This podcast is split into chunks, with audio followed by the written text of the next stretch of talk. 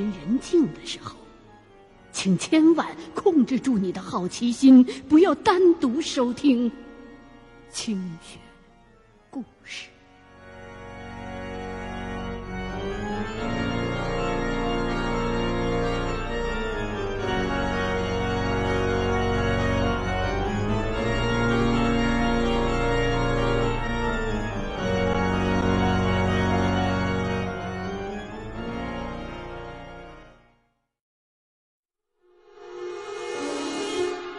您现在收听的是《清雪故事·猎鬼人之阴阳眼》。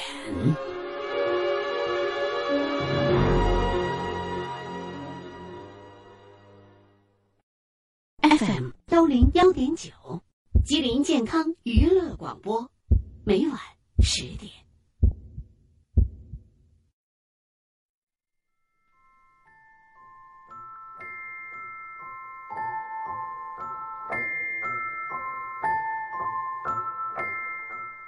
我是一个很喜欢喝茶的人，这大概跟我的家庭有关。从有记忆开始，爷爷和父亲都时刻茶杯不离身。爷爷早年去世之后，家里头爱喝茶的人却并没有因此而减少，因为从那个时候开始，我也喝茶了。一壶铁观音，一份报纸，或。一只电量充足的手机，我就能在茶馆当中耗上一个下午。这个故事就是从茶馆儿开始的。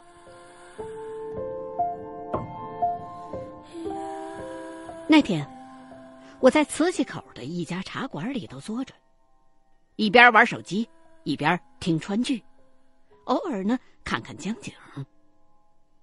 原本打算就这么混过一个下午了，可是我注意到茶馆里有一个女孩子一直有意无意的盯着我看。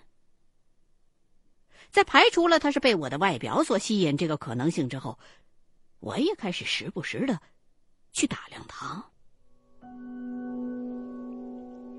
她看上去二十出头，一副大学生的模样。皮肤很白，但是有些憔悴。当他发现我也正在打量他的时候，这个女生居然站起身来，走到我的桌前，坐了下来。后来我才知道，她的名字里有个“娟”字，在下面的文章当中，我就叫她。小娟儿吧，她是重庆医科大学的学生。作为一名接受正统科学教育的大学生，理论上来讲，她本不该相信鬼神之说的。可有意思的是，这个本该笃信科学的女生，居然有一个让她很痛苦的、也很灵异的天赋。她说：“她是天生的。”阴阳眼看得见人、鬼两道。一开始我理所当然的半信半疑，就问他：“呃，阴阳眼归阴阳眼，您这刚才老盯着我看干嘛呀？”他回答说：“我看到刚刚你的身边。”一直围绕着一些东西，一会儿清晰，一会儿模糊。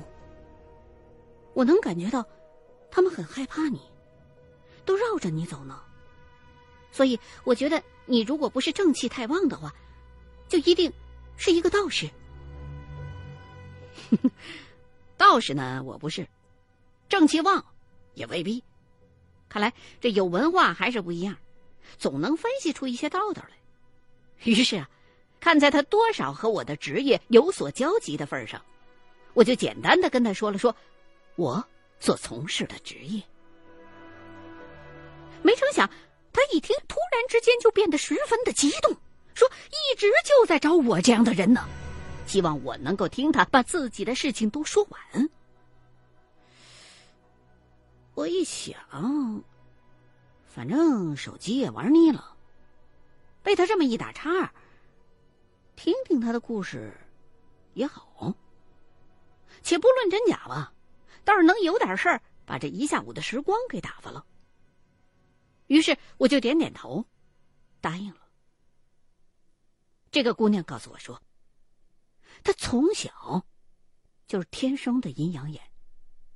小时候什么都不懂，也就不觉得怎么害怕。稍稍长大了一些之后，他总说自己能看见一些别人看不到的东西。这时候，周围的人全都不相信的，而且他还在朋友的眼里成了一个神经兮兮的人。而他呢？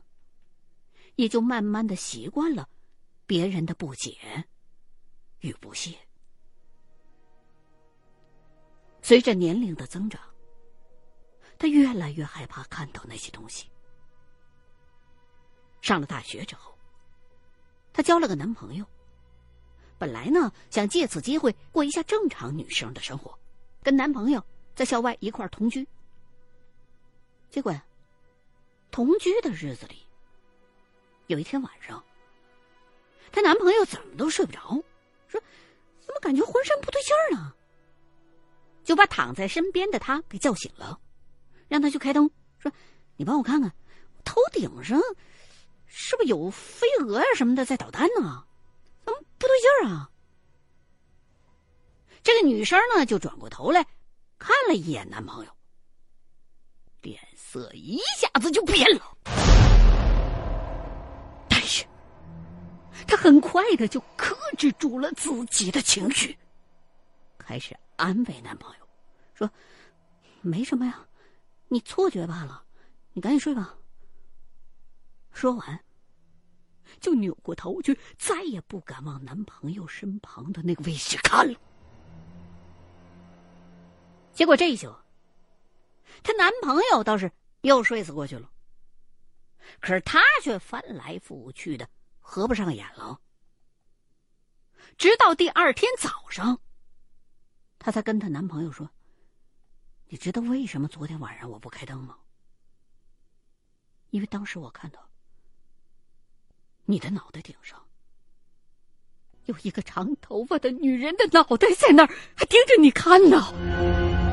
她的头发都耷拉到你脑袋上了。”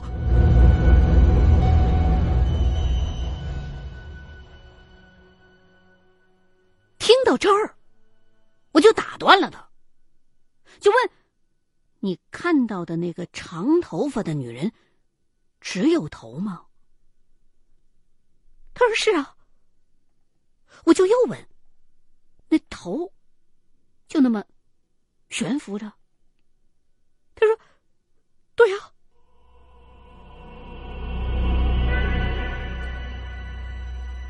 小娟的这个回答。让我联想到了二零零五年，我亲手处理过的一件案子。那个案子里头的鬼，和这姑娘讲的恰好相反。那只鬼是没有脑袋的，只有身子。经过那次事件，我才对师傅手札里记载的。灵缺，灵是灵魂的灵，缺是残缺的缺。灵缺这个概念有了第一次真切的印象。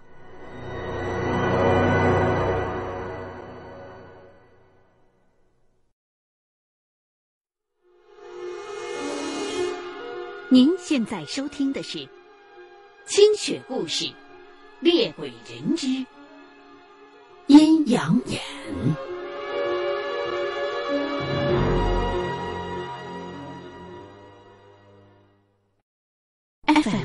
零幺点九，吉林健康娱乐广播，每晚十点。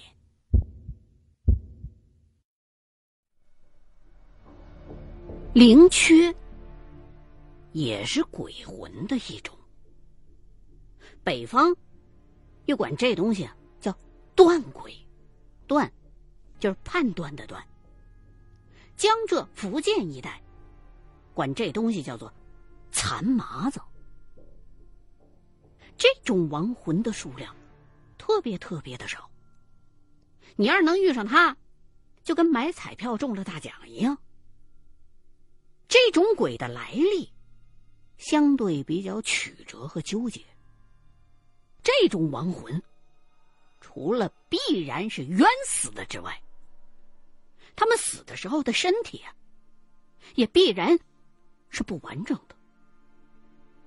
他们死后的形象，就是死者的肉体和灵魂不完整的体现。由于这类鬼的灵魂不完整，所以他们算是鬼怪群体里的神经病。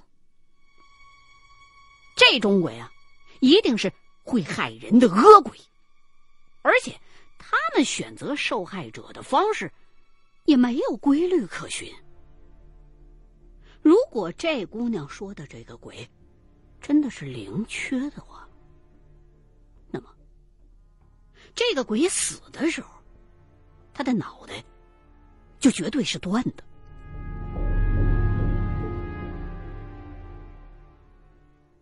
这个女生说的这些内容，一下子就引起了我的兴趣。因为害怕引起不必要的误会，我就忍着，先没提自个儿想要去他们家里头看看的要求，而是提议约上她的男朋友，大伙一块儿吃个晚饭，等到晚上再去他们家看看。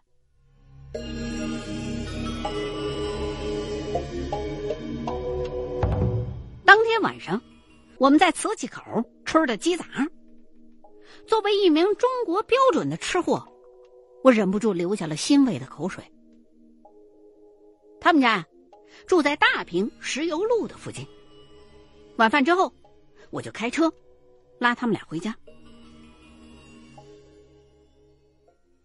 这是一幢老式的住宅楼，没有电梯，楼梯道里头是声控的白炽灯，光线。黄昏黄的，这两个年轻人的家住在三楼，他们俩租的是其中一间大约十平方米的房子。房间里头除了一张床和一台电脑之外，就什么都没有了。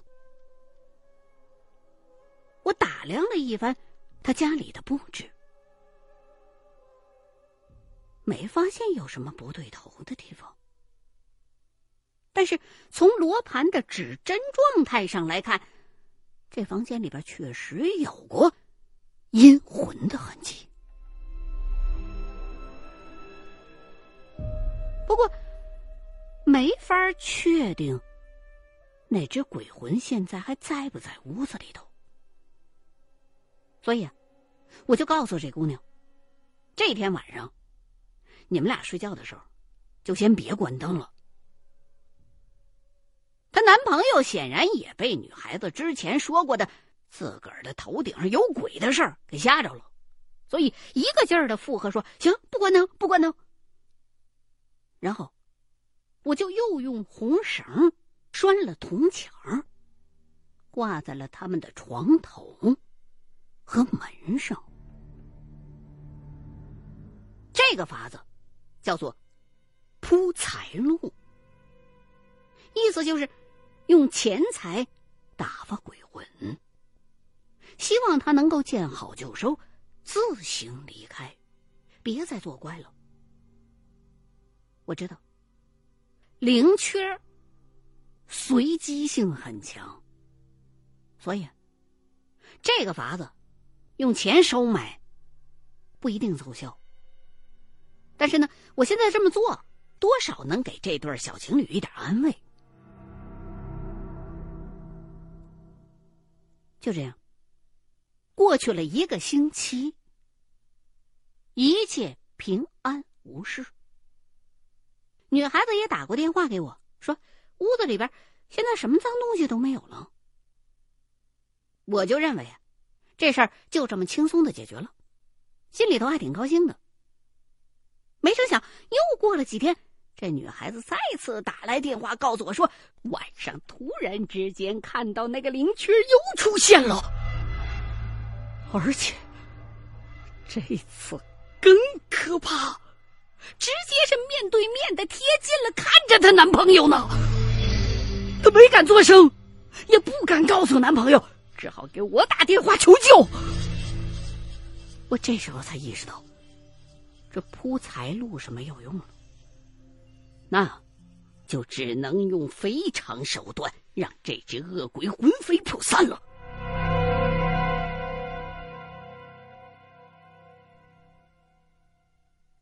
我再次约见这个女生的时候，却在交谈当中得知了另外一件事情：女孩的外公和外婆前几年呢，都相继去世了。他的父母呢，都在其他城市做生意。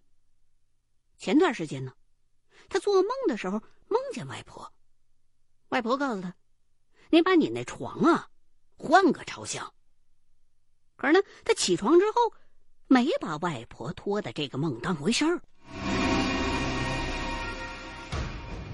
于是，我再一次去了这个女孩子的家里。当时她男朋友不在。我就检查了一下屋子里边我布置下来的那些红绳和铜钱，上面都有被消逝的痕迹。这时候我才意识到，这事儿我也搞不定了。我布下的红绳和铜钱，都是经过五行炼制的。这么多年来，他们帮了我不知道多少忙。可是现在，红绳发白，铜钱儿发绿，这一切都表明，这只恶鬼不但不买账，反而是在向我挑衅。由于先前我已经答应过这女生了，所以不管怎样，我也必须要帮忙到底的。现在既然是凭我一己之力已经是搞不定了，我就决定了，干脆请高人出马。但是这姑娘得跟我去一趟万州。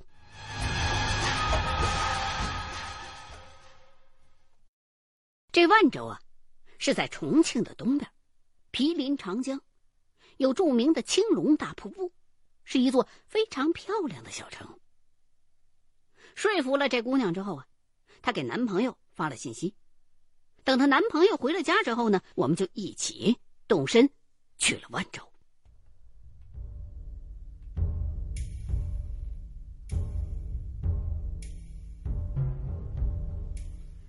我在万州有一位故人，是一位六十多岁的老婆婆。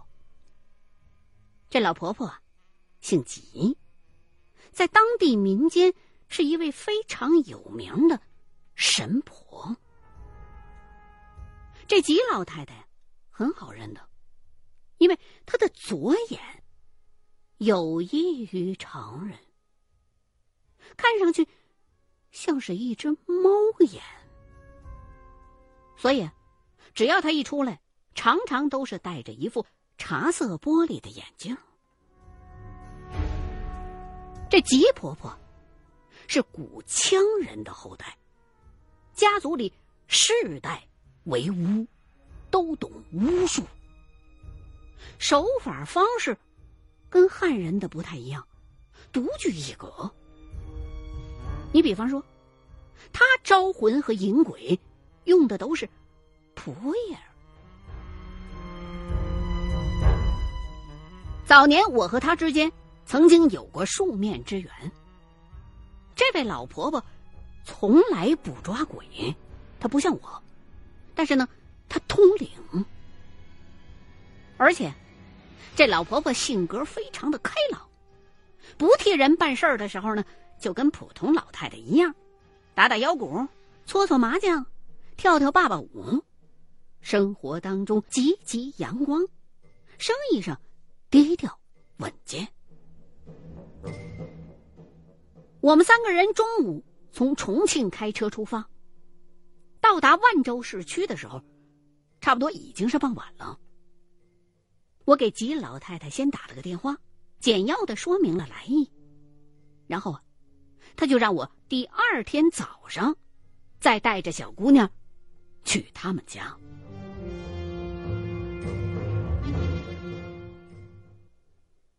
第二天，我如约去了。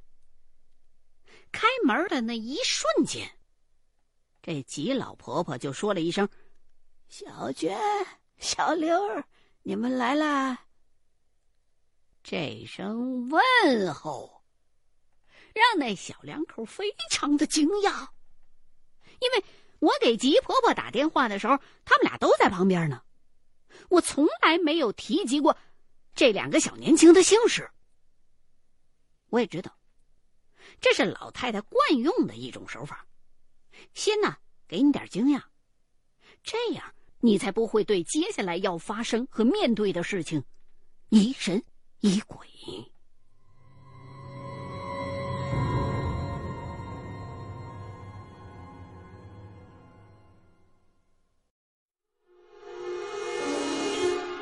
您现在收听的是《清雪故事》，《猎鬼人之》。阴阳眼。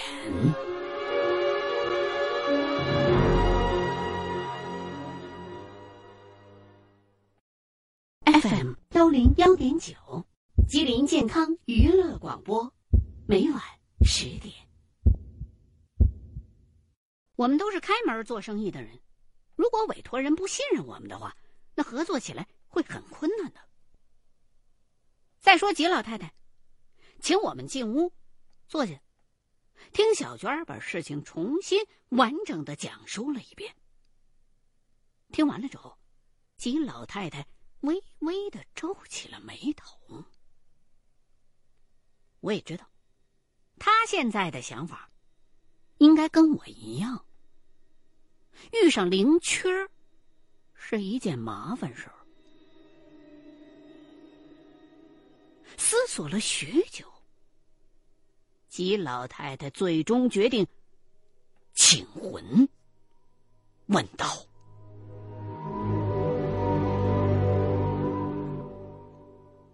他请魂的方式跟我完全不一样。我就是直接召唤，他呢是邀请那些亡魂上自己的身。接下来。”吉老太太就把小娟儿带进了里屋，剩下的我们俩，我是不能跟进去的，因为我们是不同的门派，不方便多看，所以啊，我也并不知道吉婆婆到底是怎么做的。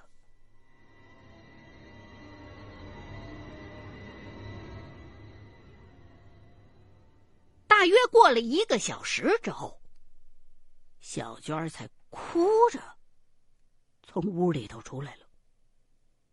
她男朋友一看女孩子哭了，就赶紧过去问：“怎么了？”小娟儿这才把刚刚在里屋发生的一切转述给了我们听。进屋之后啊，吉老婆婆先让小娟写下了自己的生辰，然后呢，在小娟的脑袋上。蹬下来一根头发来，然后放在水里头，他自己就喝了下去。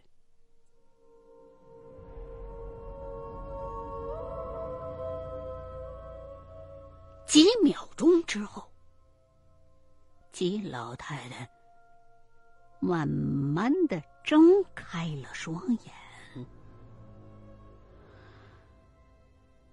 娟儿娟儿。你好吗？小娟一听就惊了，自己的这个昵称，除了父母和外公，谁都不会这么喊的。自己的父母都还健在，那就只可能是死去了的外公上了老太太的身了。外公生前非常的疼他。当小娟发现吉婆婆除了声音之外，说话的语气、神态，都跟自己的外公活着的时候极其的相似的时候，出于思念，就开始哭了。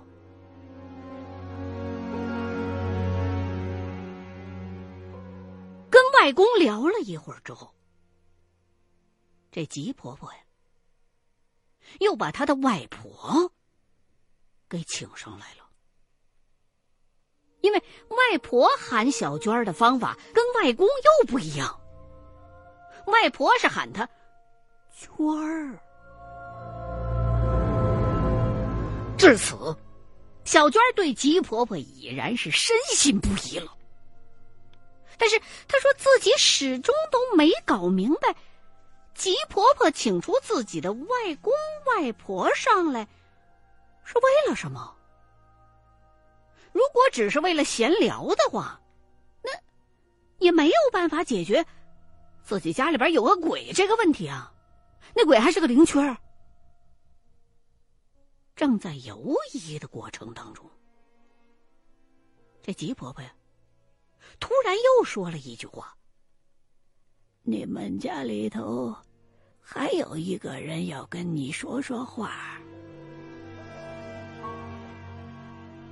紧接着，一阵颤抖之后，吉婆婆的语气就又变了，跟第三个上身的这个亡魂又说了几句，小娟儿就认出，这次上身的这个，是他几年前因为吸毒而死的表哥。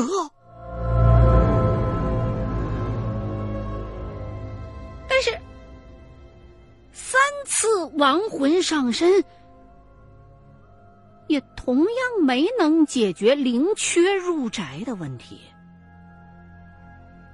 这时候，吉老太太又说了：“其实啊，在你们家里头，现在还有一个人，我不方便说他是谁。”就看你要不要跟他说说呀。小娟就觉得前三回都是自己家里头不幸离世了的亲人，所以就没反对，还在琢磨这第四位能是谁呀？他正在这儿猜想的时候。吉婆婆又一次被上身了，这次的这个就是那个灵雀儿。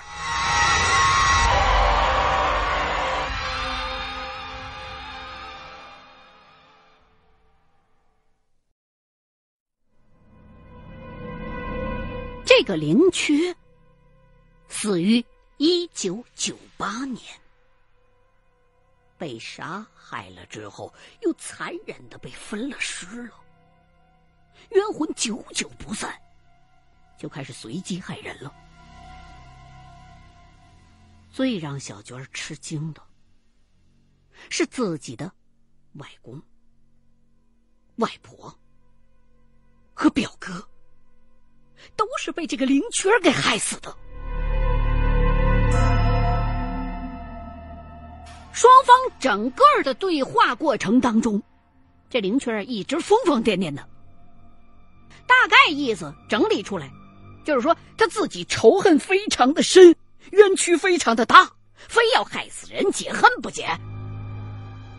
除了小娟的外公、外婆和表哥之外，他本来很多回还要想弄死小娟的男朋友和小娟的，但是呢，由于小娟的父母在外头做生意，平时呢。行善积德，烧香拜佛，他才迟迟的下不去手。他说呀：“这是你的父母救了你的命。”小娟就问他你为什么要害死我的外公外婆和表哥啊？”这灵雀儿就是一阵颠三倒四的胡言乱语，总之就是一个恨字儿。吉老婆婆的能力很强，她不放这灵雀走，这灵雀啊是没有办法离开的。所以小娟告诉我说，现在屋里头那灵雀还在老太太身上呢。小娟说到这儿，才告诉我说：“吉老婆婆，请您进去呢。”我连忙进了屋，只见。端坐在椅子上的吉婆婆，披头散发的样子，跟小娟之前向我描述过的那个女人头非常的像。我也不多问，用红线缠颈，朱砂点头，鹅毛遮眼。再划破手指头，将鲜血涂在了吉老太太的人中上，将吉老太太身上的这个灵缺关进了我做的阵里，然后念口诀，安声的送他上了路。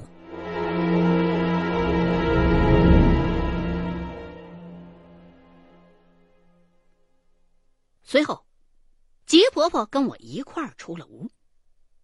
几个人围坐在一起，老太太就告诉我们说：“她刚才被那灵缺上身的时候，看了看那个女鬼的过往。这个灵缺啊，虽然作恶，可是生前也不是坏人，只不过就是个小职员，下夜班回家的路上，遭了抢劫了，被人先奸后杀，又分了尸了。”无端的飞来横祸，谁都会有怨念。好在呀，那件案子很快就告破了，凶手被抓住，判了死刑。可是呢，这凶手在临刑之前几天，自己撞墙死了。本以为这事儿就应该这么结束了，可是，由于这名女受害人。是被分尸了的，有一部分身体怎么都找不着。如此一来，身体和灵魂都无法恢复原状，他就只能在世间游荡了。久而久之，人性丧失，就沦为了恶鬼。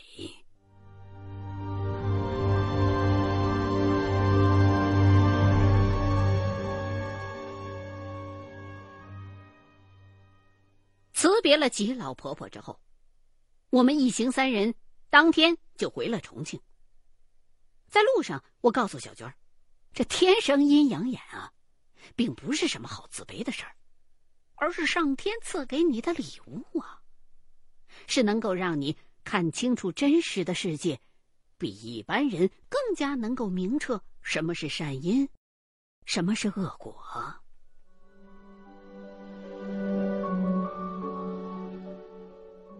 宋小娟回了家之后，我和她男朋友合力把那张床换了一个朝向。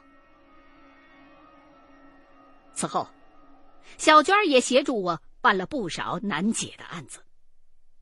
她渐渐的开始觉得，自己的阴阳眼，原来还是一种能够帮助别人的天赋，也就慢慢的释然了。